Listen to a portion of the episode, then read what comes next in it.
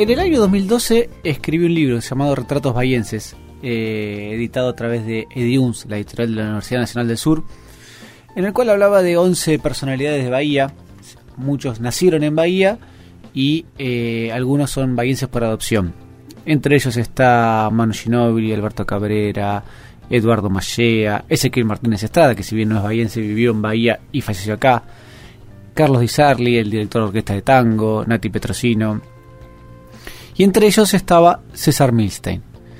Em, la intención es, de vez en cuando, en algún programa, hablar sobre la vida de estas personas eh, que realmente han traspasado las fronteras de, la ciudad y que, muchos no conocemos, o por lo menos no conocemos en profundidad. Entonces, la idea es, sin aburrirlos, eh, tratar de, que sepan algo más de la vida de, estas personas, que obviamente elegí de forma aleatoria, quedaron muchos fuera del libro que que seguramente merecían estarlo, pero bueno, en algún momento uno tiene que, que hacer una selección y, esta fue la selección que, elegí.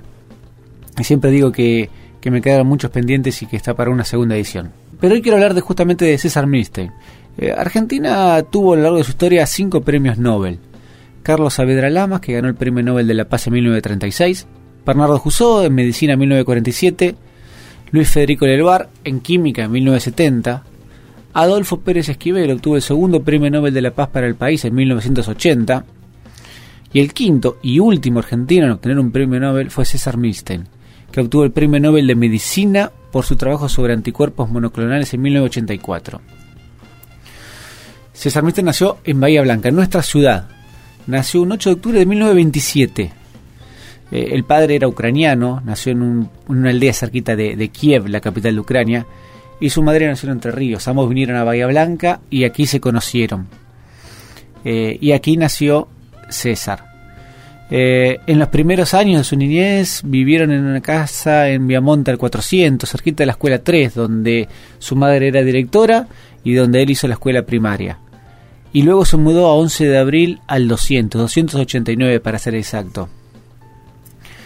Eh, eran otras épocas, eh, y se solía andar en bici con sus amigos por ahí, eh, en, calles, en la calle, jugar al fútbol, y también solía ir a la, a la cancha de Sportivo Bahiense a tirar unos tiros al aro con sus amigos. Eh, cuando yo pude entrevistar a uno de sus amigos para el libro, me comentaba esto que la verdad no sabía. Em, además de hacer esas cosas de niños normales, era habitual verlo en la biblioteca Rivadavia, y eso ya lo diferenciaba de muchos chicos que, que, no iban a la biblioteca y a él le gustaba mucho leer. Su amor por la ciencia comenzó a los 12 años. Era una conversación entre la mamá y una prima que trabajaba en el Instituto Malbrán de Buenos Aires y esta última le comentaba sobre algo que estaba trabajando, sobre una producción de vacunas. Y al pequeño César en ese momento le interesó y su madre se dio cuenta de ese interés y le compró un libro que se llamaba y se llama Los cazadores de microbios. Es un libro donde describe la historia de grandes investigadores de la humanidad de, distintas épocas. A César le encantó el libro y desde ahí ya supo que él lo que quería era investigar. A los 17 años viajó a Buenos Aires. Eran los albores del peronismo y él participaba de los movimientos estudiantiles con ideas anarquistas. Entonces eso le produjo ciertos choques y ciertos problemas en la universidad que luego fueron, fueron aminorando. En 1947 tuvo un accidente muy importante en Buenos Aires. Se zambulló en un río, con unos amigos estaba, pero estaba muy bajo el agua y no vio que había un tronco. Sufrió un golpe que le afectó diversos órganos. Casi, pero estuvo a punto de morirse. Tuvo varios meses internados. A veces lo, lo que es el destino, ¿no? Una persona que, que estuvo ahí en, en, nada entre la vida y la muerte, luego fue premio Nobel, ¿sí? Si hubiese fallecido lamentablemente en ese accidente, hubiese sido una persona más seguramente de tantas y, hubiese pasado desapercibido. Pero bueno, sobrevivió y se graduó en licenciado en Ciencias Químicas en Buenos Aires. Estuvo unos años allá en Buenos Aires trabajando y en 1958 ya había se había el peronismo del poder, que él había tenido ciertos problemas eh, y estaba la, llamada Revolución Libertadora. Bueno, y en 1958 obtuvo una beca para ir a Cambridge, a, Inglaterra.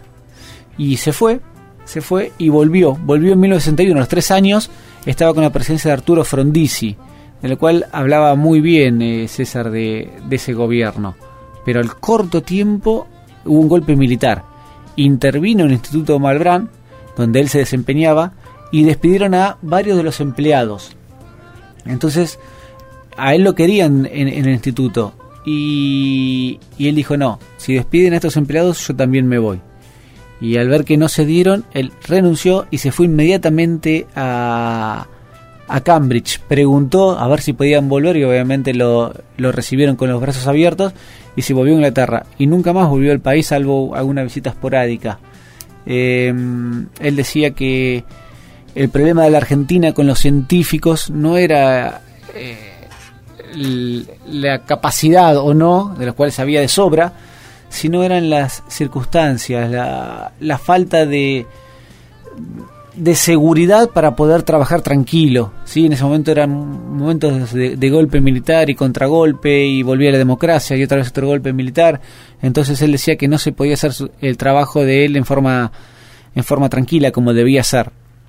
Entonces se quedó allá en Inglaterra y estuvo varios años eh, trabajando en, en Inglaterra.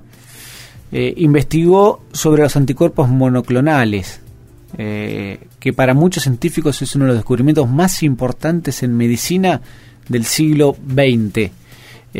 eso fue lo que le permitió en el año 1984 ganar el Premio Nobel de Medicina. El último argentino en ganarlo, ibayense. Eh, no los quiero aburrir con qué significa esto, pero hay una explicación de él eh, que me pareció que, es entendible, por lo menos entendible para mí, que, que, no soy experto ni mucho menos en el tema. Él cuando hicieron una entrevista, él dice, eh, dice, esta es una pregunta extremadamente larga de explicar, pero permíteme explicarlo de una manera jocosa. Una vez tenía que decir unas palabras luego de una cena en la que me otorgaron un premio y se me ocurrió explicar los anticuerpos monoclonales a través de una fórmula gastronómica. Les decía que me imaginaba una hermosa mesa con platos excepcionales, con primer plato, segundo plato y grandes postres, que yo les iba describiendo y grandes vinos y champán. Entonces vino el mozo con un enorme bol de cocina y pone todos los platos juntos y los mezclas y se lo da a usted. Ese bol, con todos esos platos mezclados, es la forma en que se hacían los anticuerpos antes. Eran preparaciones con todo mezclado, lo bueno, lo malo, y al final no se puede distinguir nada. Los anticuerpos monoclonales significa servir cada plato separado uno del otro. Creo que, está bueno para aquellos que no somos expertos en medicina entender esto, ¿no? Lo, que significa el, eh, el descubrimiento que le permitió nada más y nada menos que el premio Nobel. Eh, volvió a Bahía una vez sola, en 1987. En ese momento visitó la escuela primaria, el Colegio Nacional donde hizo el secundario, se encontró con amigos y eh, fue declarado ciudadano ilustre por el entonces intendente Juan Carlos Cavirón. Eh, a veces los bahienses nos olvidamos de, estas grandes personalidades que, hemos tenido. Eh, Milstein estuvo poco en, en la ciudad y, y, eso hace que lo sentamos un poco más, más alejado, pero no por eso menos importante. Eh, de hecho, muchos de ustedes habrán pasado varias veces por la calle Cuyo, sin saber que en la intersección con la calle Rosario hay una estructura naranja que mide 8,50 metros de diámetro. Esa estructura evoca un gran microscopio, es un monumento a Milstein. Ese monumento todos los 24 de marzo, el gran aro, el gran aro superior enfoca las estrellas que forman la Cruz del Sur, recordando el día de su nacimiento, acá, en Bahía Blanca. Retratos de actualidad, con la conducción de Darío Faure.